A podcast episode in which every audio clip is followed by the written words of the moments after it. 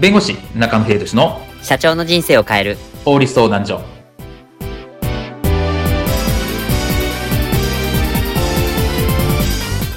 こんにちは弁護士の中野秀俊です。こんにちはアシスタントの堀内隆です。この番組は IT 専門の弁護士中野秀俊がこれはすぐに使える法律主に企業法務の知識を分かりやすくそしてちょっとコミカルにお伝えする番組です。よろしくお願いいたします。今回のテーマはやったらアウトランキングサイトでの虚偽表示ですランキングサイトにおいて下位にランクされたから裁判を起こされランキングサイト運営者に損害賠償命令が下されてしまいましたまあ、ま、でよくあるランキングサイトなんですけど、明確なエビデンスもなく、印象操作などによる虚偽表示をやってしまった場合、大変なことになってしまいます。今回はこの件についてお話を伺います。では、ランキングサイトでの虚偽表示について、こういったシーンはありませんでしょうか？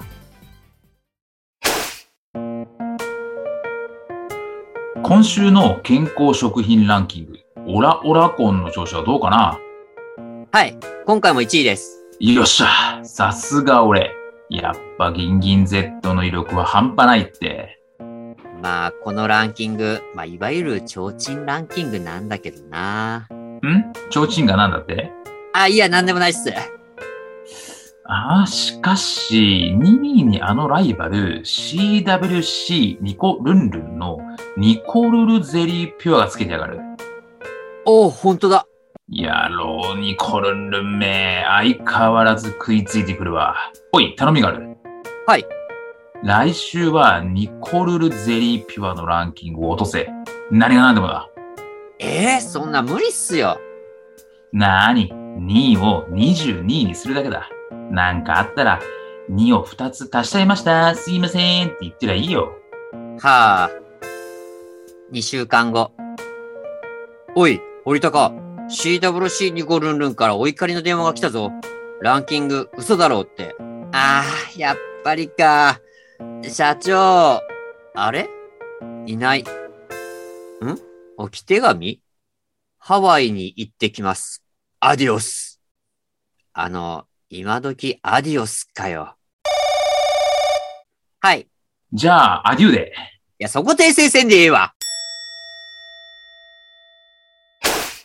今回のテーマは、やったらアウト、ランキングサイトでの虚偽表示についてお話を伺います。はい。このランキングサイト、まあこれ結構ね、たくさん、あのー、いろんなサイトがあるんですけど、まあその中で、まあ虚偽表示をして、まあその実際に運営者にこう損害賠償命令が下ったっていう事案が、これあったそうなんですけど、これについてちょっと詳しくお話を伺えますか？そうですね。まあランキングサイトにですね、まあある会社さんが、まあ載せられましたと。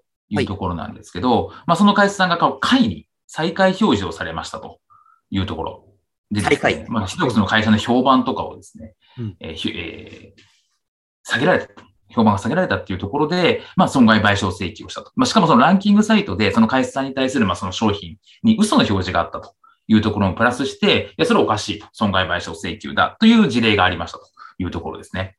はあ、嘘の表示ですか。そうですね。で、まあ、これ何が問題かっていう話なんですけれども、まあ、結論値これ損害賠償命令が下ったんですね。はい。ランキングサイトの方にですね。うんうん、で、えっ、ー、と、この不正競争防止法というのがあって、この中でですね、他人の営業上の信用を害する、虚偽の事実を告知し、または付する。ということに対して、まあ、これ違法行為とされていて、まあ、損害賠償請求だったりとか、刑事罰がありますよ。まあ、そういう法律がありますと。うん。なので、まあ、嘘を言って、まあ、貶めるみたいなですね。はい。企業の評判を貶めるみたいなところについては、不正競争防止法違反ですし、まあ、損害賠償請求、刑事罰もあります。という形になっています。なるほど。まあ、確かに嘘を言ってね、貶めるっていうのは、これはちょっと悪質ですよね、本当に。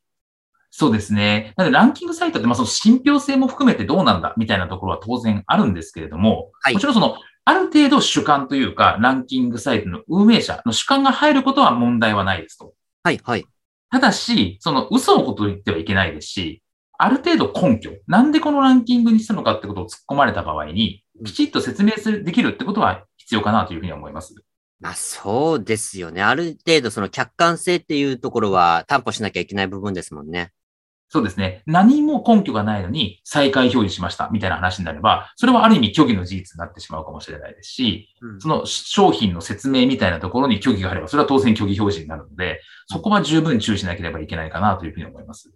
そうですね。なので、このね、ランキングサイトをこの運営される、特にね、事業者さんの方は、公平性と公正性みたいなところですね。あの、こう、保って、ちゃんと運営して表示をしてほしいですし、まあ何か、その、まあ虚偽表示とかっていうところは、もう絶対しないっていうところを前提にしてほしいですよね。そうですね。今回の弁護士中野秀俊の社長の人生を変える法律相談所はお役に立てていただけましたでしょうか？企業活動において気がつかないうちに違法になっていることや、ちょっとした法律の知識があれば一気に打開できる、そんな法律のエッセンスをご紹介していきますので、この番組をフォロー、いいねをお願いいたします。よろしくお願いいたします。ではまた次回をお楽しみに。ありがとうございました。ではまた。